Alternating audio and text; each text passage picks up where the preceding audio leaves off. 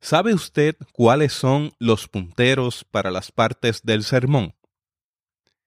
¿Ha utilizado elementos de apoyo en la entrega del sermón? Le invito a quedarse en esta ocasión escuchando esta conferencia magistral en labios de nuestro profesor, el doctor Francisco Javier Goitía, quien estará dictando una conferencia magistral para la clase de homilética 1 del Seminario Evangélico de Puerto Rico. Saludos y bendiciones, les habla Jesús Rodríguez Cortés y les doy la bienvenida a esta edición de Teobytes. Les invito a escuchar detenidamente esta conferencia y a sacar ventaja de los temas tratados en el arte de la predicación cristiana. Disfrútelo. Teotecnología.com presenta Teobytes. Continuamos con nuestras conversaciones eh, en el curso de homilética 1 y el módulo que se refiere al 11 de noviembre. En esta ocasión vamos a hablar de algo un poco más práctico, vamos a hablar de los punteros para las partes de un sermón, vamos a hablar un poco del el uso de elementos de apoyo en la predicación. Eh, el elemento de apoyo más común y más familiar son las ilustraciones y luego vamos a hablar de la entrega. Eh, para comenzar a hablar de los punteros, eh, el texto que voy a utilizar está en el libro El Sermón como Creación Artesanal y es el apéndice B que se encuentra en la página 114. Un sermón clásico, eh, tanto bíblico como temático, tiene una introducción, tiene un desarrollo o un cuerpo eh, tiene una conclusión y entre eh, esas partes tiene conexiones, ¿verdad? Comenzando, comenzamos a hablar eh, acerca de la introducción. Estoy utilizando como fundamento para esta conversación el libro de Thomas Long, que es el libro de texto de, nuestra, de nuestro curso de Witness of Preaching. Dice Long que la introducción, más que capture la atención de los oyentes, no debe perderla. Y yo creo que eso es cierto, ¿verdad?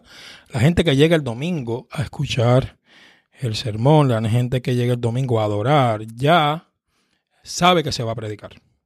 Sabe que va a ocurrir el evento de la predicación como parte de la experiencia de adoración y entonces van a estar listos y listas para escuchar, a menos que no haya ocurrido algo extraordinario en la experiencia, un, suceso, un sonido o una, una distracción.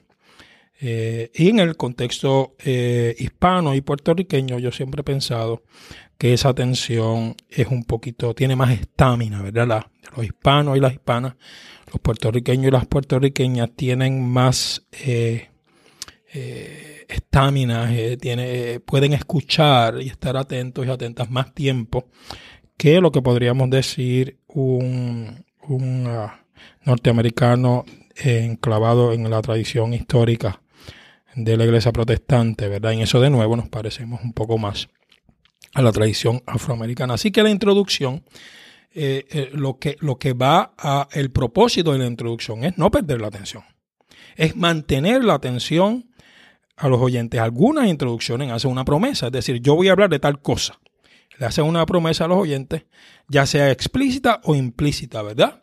Y al hacerle esta promesa, el sermón debe cumplirla porque eh, eh, cuando usted le promete a alguien algo y no lo cumple, tal vez en ese sermón ah, no dejen de escucharlo, pero en dos o tres sermones, si, lo, si, lo, si, si promete cosas y no las hace, no lo van a escuchar. La, la, la, introducción puede anticipar el, el, tema del sermón y debe conectarse de alguna manera con su desarrollo. En algunas ocasiones eh, podemos usar una, algún elemento de apoyo, una ilustración para comenzar, o, de lo que hablamos en la introducción es de lo que, lo que retomamos en la conclusión. Y esto, esto sirve de bookend, ¿verdad? De, de como los, los, la, eh, los en algunas ocasiones podemos utilizar la introducción y, y amarrarla con lo mismo que vamos a hablar al terminar. Y esto funciona como bookend, ¿verdad? Se amarra el sermón al principio y al final para crear un evento orgánico. Les decía que las introducciones pueden amarrarse de alguna manera con la conclusión y funcionan como bookends, ¿verdad? Como sujetalibros, que amarran de esta manera eh, el evento eh, que se escucha, el evento que ha sido en donde nos hemos visto involucrados y involucradas y esto hace que eh, el diseño del sermón sea, esté un poco más amarrado. David Bottrick nos dice que las introducciones orientan la manera en que la congregación va a interpretar y entender el sermón. Luego de la introducción, la congregación debe estar lista para escuchar o continuar lista para escuchar, si asumimos la definición de Long de que no es eh, adquirir, la introducción no funciona para adquirir la atención, sino para mantenerla y, y está eh, preparada para escuchar de un modo particular. Así que la introducción puede ser una frase, puede ser una historia, puede ser una oración, puede ser una cita, puede ser eh, eh, la explicación de qué se va a hacer en el sermón, la introducción del tema del sermón, una promesa que se le hace acerca de lo que va a decir y hacer el sermón, lo que, lo que hace es disponer a la congregación, a los oyentes, a los oyentes para continuar escuchando. Así que eh, un sermón clásico eh, contiene una introducción y usted debe ser diseñada, ¿verdad? Usted no se le, no, no es cualquier introducción, es la, la, la, introducción que va con este tema y que va con este propósito en el sermón.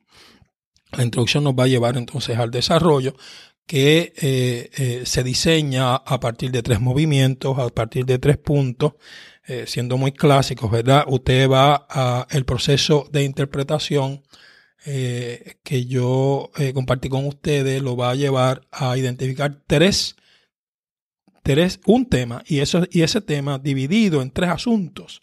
Esos tres asuntos son el cuerpo del, o desarrollo del, del sermón y cada uno de esos tres asuntos usted lo va a desarrollar, ¿verdad?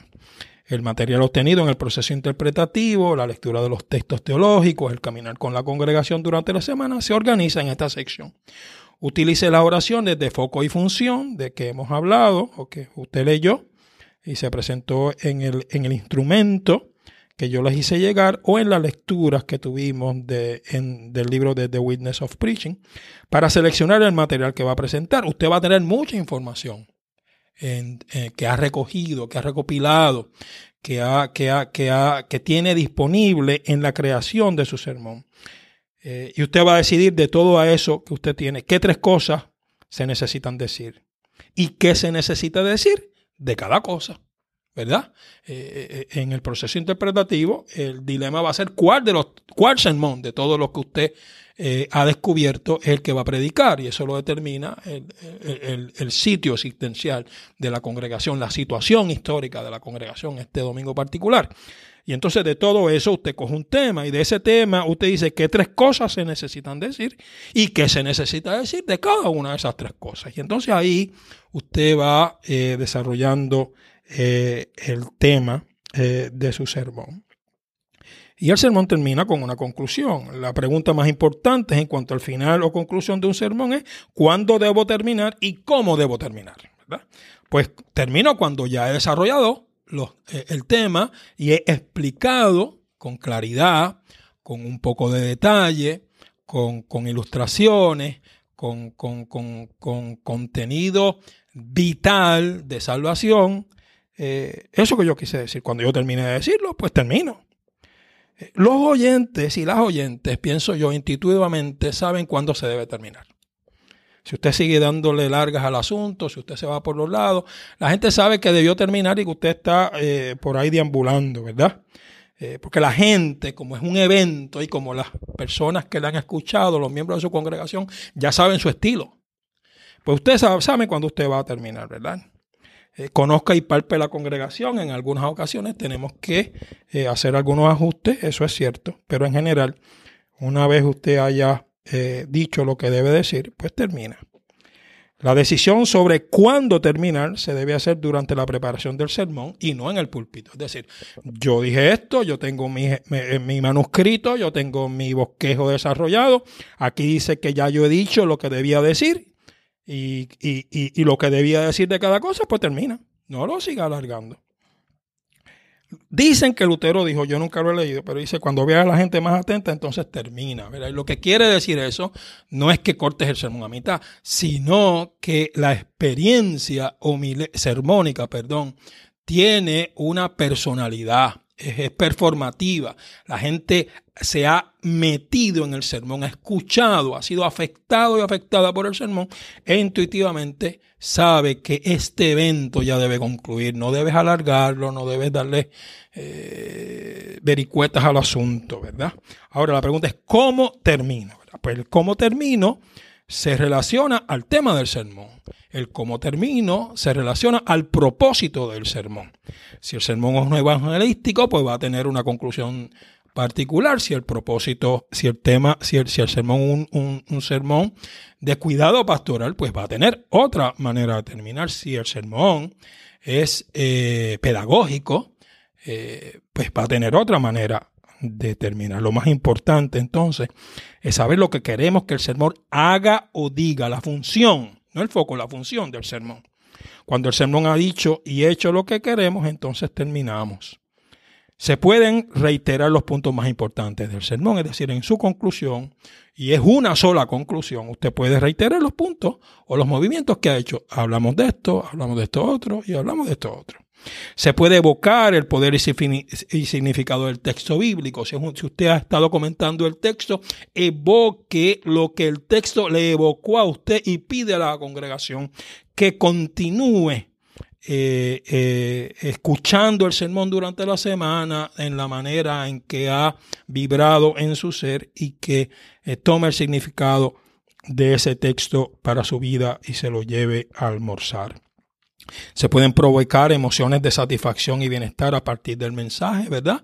Se puede reiterar la gracia, la misericordia, se puede afirmar eh, eh, eh, este enfrentamiento con la palabra que nos, que nos desnuda, pero también nos viste. Y se puede llamar a la acción, ¿verdad? Y tal vez delinear algunos contornos de esa acción. Así que hay muchas maneras de terminar, pero el sermón tiene una sola conclusión. Y esa conclusión también es diseñada, es planificada, es a partir del propósito del sermón, va a partir, eh, va a estar relacionada al tema que se discutió, a la personalidad del texto discutido y a, lo que se dijo y a cómo se dijo.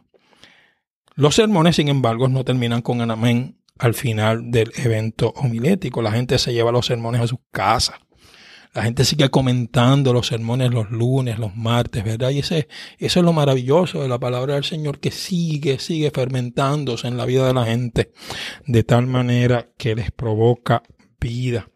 Así que tenemos la introducción, que puede ser una frase, puede ser un, un cuento, puede ser una historia, puede ser una cita, puede ser una promesa, puede ser la introducción del tema que usted va eh, a, discutir en el sermón y a presentar, que usted tiene el desarrollo, eh, el contenido, que es lo que se va a decir y cómo se va a decir, ¿verdad?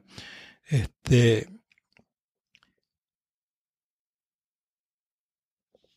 usted tiene el tema, usted desarrolló las tres cosas que va a decir y usted explicó lo que quería explicar de cada cosa que dijo que iba a decir.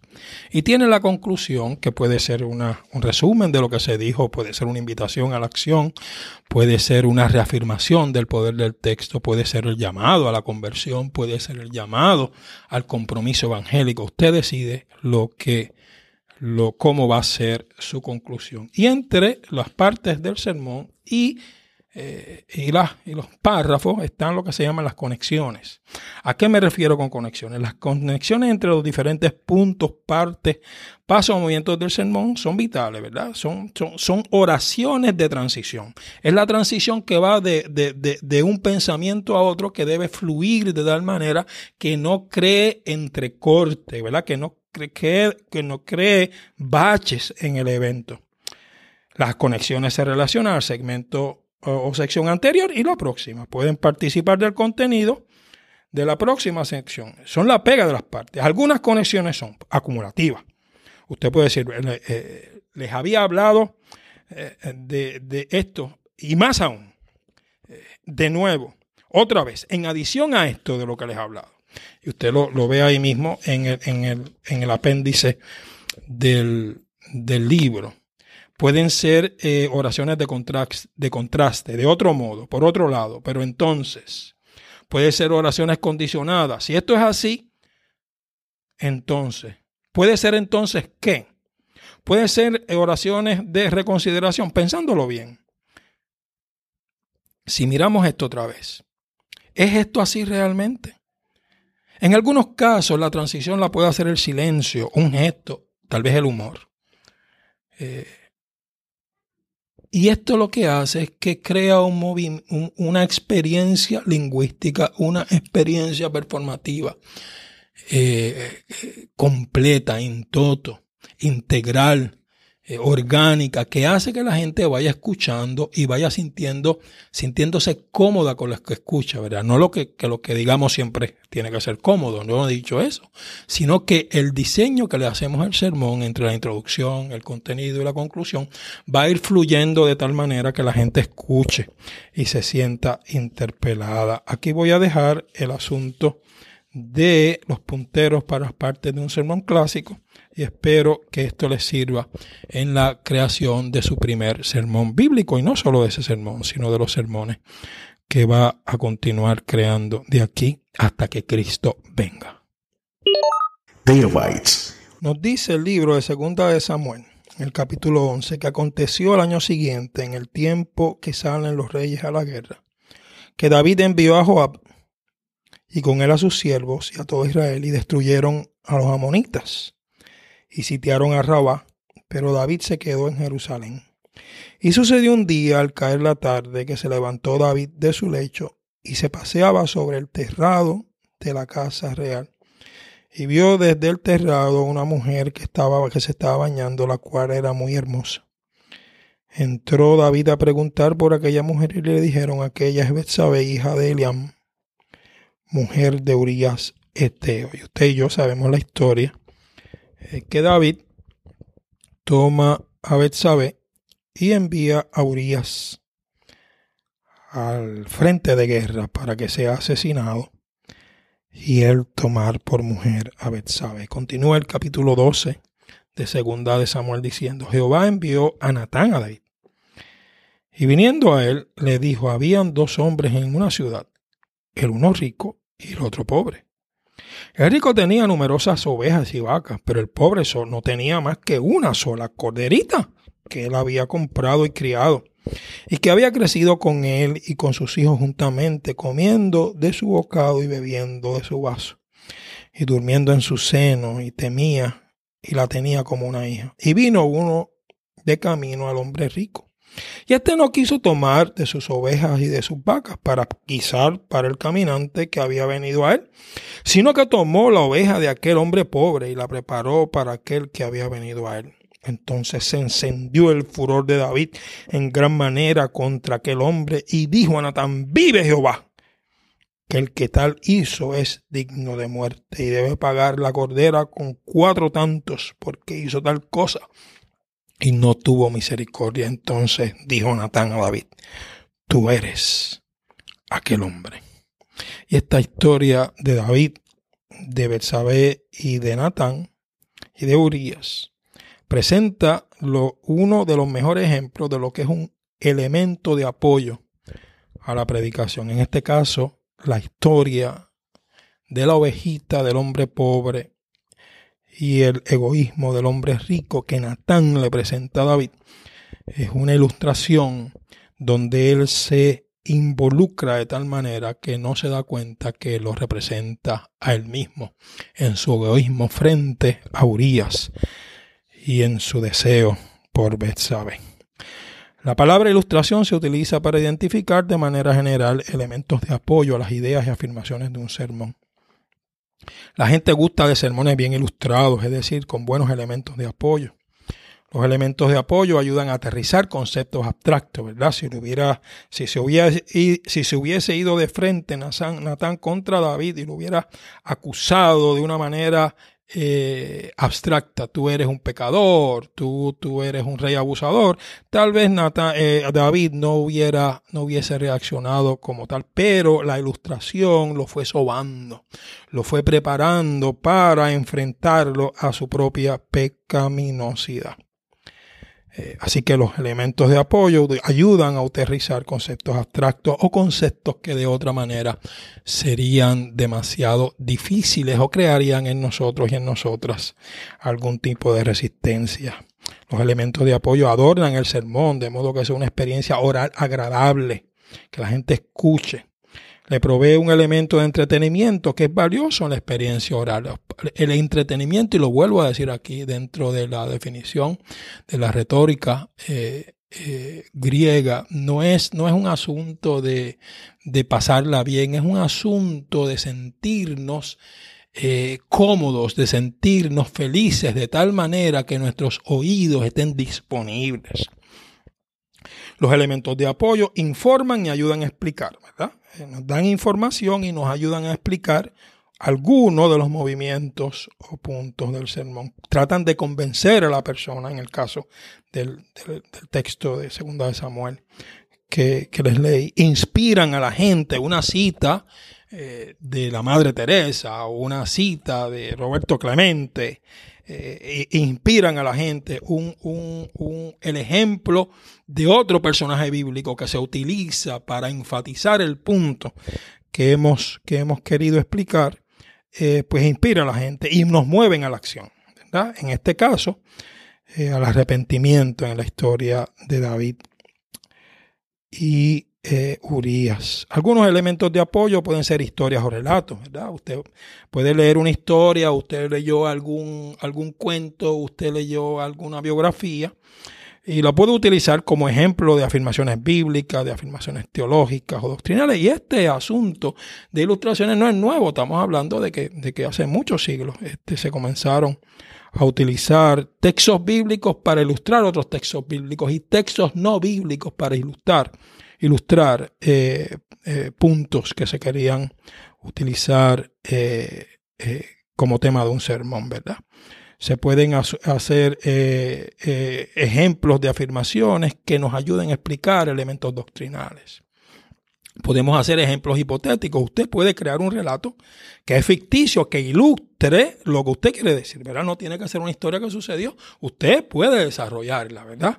Y esto no, está, esto no es estar mintiendo. Esto es, un, esto es un elemento que usted está utilizando para aclarar un punto o explicar un punto en, en su sermón. Se pueden utilizar experiencias personales. Eh, en las experiencias personales yo creo que debemos tener un poco de cuidado, ¿verdad? Debemos pedir en el caso que sea, en el caso nuestro, vamos a quedarnos, ¿verdad? Lo que es una propia experiencia personal. Usted no debe eh, ponerse de ejemplo en, eh, para que usted sea el mejor de los, de los cristianos, pero usted puede ponerse como ejemplo para usted ser un ser humano como cualquier otro y que la gente vea en su experiencia algo con que eh, identificarse. Podemos utilizar experiencias de otras personas de la congregación o de otras personas que nosotros conocemos. En este caso, como les eh, casi les dije hace un rato, debemos pedirle permiso a la persona que vamos a utilizar su ejemplo. Podemos utilizar historias bíblicas para explicar historias bíblicas, ¿verdad? Es un elemento de apoyo. Historias muy conocidas, historias muy familiares, historias que son muy claras, nos pueden ayudar o a explicar un punto de otro texto bíblico o a explicar un punto temático o doctrinal. Podemos utilizar símiles y metáforas para eh, eh, como elementos de apoyo al sermón. Los símiles son comparaciones, ¿verdad? Que aclaran un concepto. El amor de Dios es como el de mi abuela. El reino de los cielos es como, como dice Jesús. Las metáforas son creaciones lingüísticas que provocan nuevos significados, ¿verdad? Este, el sol, el calor, eh, el mar, como, como una metáfora para la inconmensurabilidad de nuestro Dios. Podemos utilizar citas eh, de personas conocidas, podemos utilizar refranes de nuestra cultura, podemos utilizar testimonios, experiencias personales eh, que nos ayudan a, a, proveernos un buen elemento comunicar, comunitario y relacional al sermón. Podemos usar humor en el sermón. Pero si usted no tiene humor en su vida, pues no use humor en el sermón porque no le va a salir. Pero hay personas que naturalmente pueden utilizar el humor para como ilustración o como contenido o como inclusive como transición en, en, los puntos o en las secciones del sermón. Podemos utilizar literatura, podemos utilizar películas y aquí yo soy un poquito eh, cuidadoso, ¿verdad? Eh, tal vez más que utilizar el evento de una película, porque todas las personas no han visto la película, eh, podríamos utilizar los recursos técnicos que tenemos y entonces utilizar el proyector que tenemos en el, en el, en el, en el templo para pasar un, un, minuto de la película, para que la gente todos lo vean. Y entonces, eso sí es un elemento de apoyo. En vez de explicar la película o hablar de la película, que para usted es muy familiar, pero que no todo el mundo la vio. Los elementos de apoyo pueden ser tan cortos como una palabra o una frase, o pueden ser tan largos como una parábola, ¿verdad? Eh, eh, dependiendo de cómo usted lo vaya a usar. Cuando utilizamos los elementos de apoyo, ilustraciones, citas, eh, películas, humor, eh, testimonios, otros textos bíblicos, debemos recordar algunas cosas. Uno, el sermón no es una colección de elementos de apoyo, ¿verdad? Esto no es una ilustración sobre otra, sobre otra. Eh, el sermón son los asuntos de contenido que usted va a presentarle a la congregación y el elemento de apoyo va en función del contenido, no al revés.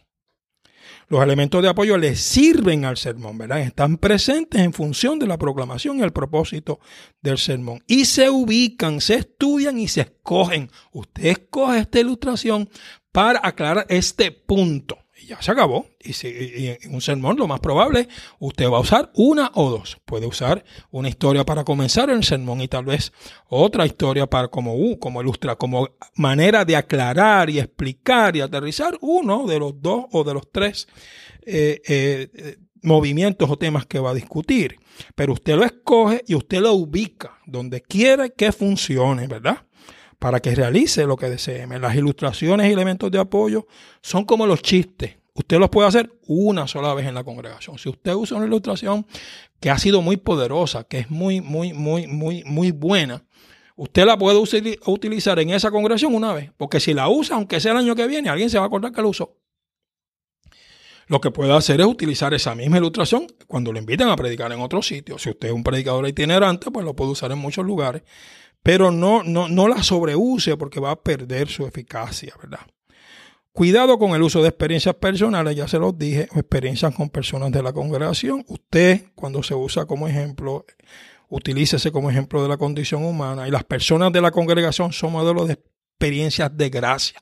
No use la, una ilustración de una persona de la congregación para ilustrar algo malo. Utilice ese ejemplo para, para aclarar algo bueno y pida permiso.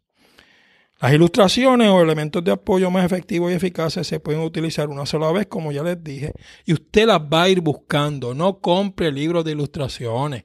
Vaya creando su propio almacén de elementos de apoyo. ¿verdad? Usted, usted va a observar, usted va a, a ver historias, usted va a leer, usted va a ir apuntando en una libretita o en el notes del celular, archivando esa, eh, todas esas historias, todas esas citas, todos esos elementos de película. Y cuando usted se venga a dar cuenta, usted tiene su propio material, porque cuando usted comparte algo que es suyo, lo comparte con más viveza, ¿verdad? Y no lo deje para después. Si lo vio en el momento, escríbalo. Y después lo, lo, lo, lo explica mejor cuando llega a su casa. Pero si lo dice, le dice, no, yo lo dejo para después, se le va a olvidar. Las ilustraciones son contextuales, necesitan una buena exégesis bíblica y exégesis de la congregación, es decir, eh, algunas personas van a entender según o las personas van a entender según a su contexto. Y puede que usted tenga una ilustración que le funcione en, en una iglesia que usted conoce, que es de un pueblo es de un barrio, porque en, el, en la historia del barrio, en la historia del pueblo, eso le funciona, pero esa misma ilustración no le va a funcionar en otro pueblo o en otro país, en otro lugar. Así que eh, cuide eh, eh, y procure que cuando usa la ilustración esté pendiente de quién es su audiencia, ¿verdad? Que la puedan entender. ¿Dónde encontramos ilustraciones y cómo las usamos? Pues eh, usted tiene que entender qué es lo que va a decir para poder tener una ilustración. Si usted va a hablar de la Santísima, Santísima Trinidad, lo más probable va a necesitar un elemento de apoyo, pero usted tiene que tener una idea clara de lo que es la Trinidad para poder utilizar la ilustración, ¿verdad? Tiene que entender lo que dice para encontrarle una ilustración. Puede, puede leer libros de teología, y por si se le olvidó, puede leer la Biblia. Y ahí le va a dar lenguaje, le va a dar, le va a dar conceptualizaciones que usted puede utilizar y entonces puede buscar una ilustración, un elemento de apoyo para allá. Lea literatura y todo lo que encuentre. Deténgase a escuchar, observe. Alrededor nuestro está lleno, nuestro alrededor está lleno de ilustraciones, de elementos de apoyo. Eh, lea cuentos. Vaya al cine. Observe cuando está en algún lugar público, observe a la gente, observe a su alrededor, eh, para que usted vea que usted va a encontrar eh, todos los días elementos de apoyo que si no le sirven para este sermón, este próximo domingo, los puede, los puede archivar para utilizarlo en una, en una próxima ocasión. No compre enlatados, aprenda a cocinar. Procure sus propios elementos de apoyo. De nuevo, lea, lea libros de literatura, lea, lea cuentos, vea las novelas, esas ahora son las, no sé dónde son, ahora no son boricuas, este, turcas, eh, porque, porque eso no es, le va a ayudar de alguna manera a conectar algún punto que sea complicado de entender para la gente, para aclarárselo de alguna manera. Eh, observe eh, en los lugares públicos donde tú estás. Eh, lea eh, la Biblia consecuentemente. encuentre tiempo para ir al cine y para ir a la playa y para ir al yunque y observe. No vaya a ese lugar por, ir. deténgase, observe de nuevo. No me canso de decirlo. Y usted verá que alrededor suyo tiene lo que necesita para embellecer para ilustrar, para aclarar, para explicar conceptos difíciles de tal modo que la gente entienda para salvación. Dios le bendiga. Le invito a visitar nuestra página en la internet para este podcast que es www.teobytes.com www.teobytes.com y allí va a encontrar diferentes episodios de otros temas de mucho interés para su vida y para la vida de la gente que les rodea. Así que le invito a compartirlos. Hasta aquí esta edición de Teobytes. Gracias por darnos el privilegio de llegar hasta ustedes a través de las redes informáticas. Será hasta el próximo episodio. Que la paz y la gracia de nuestro Señor Jesucristo sea con ustedes.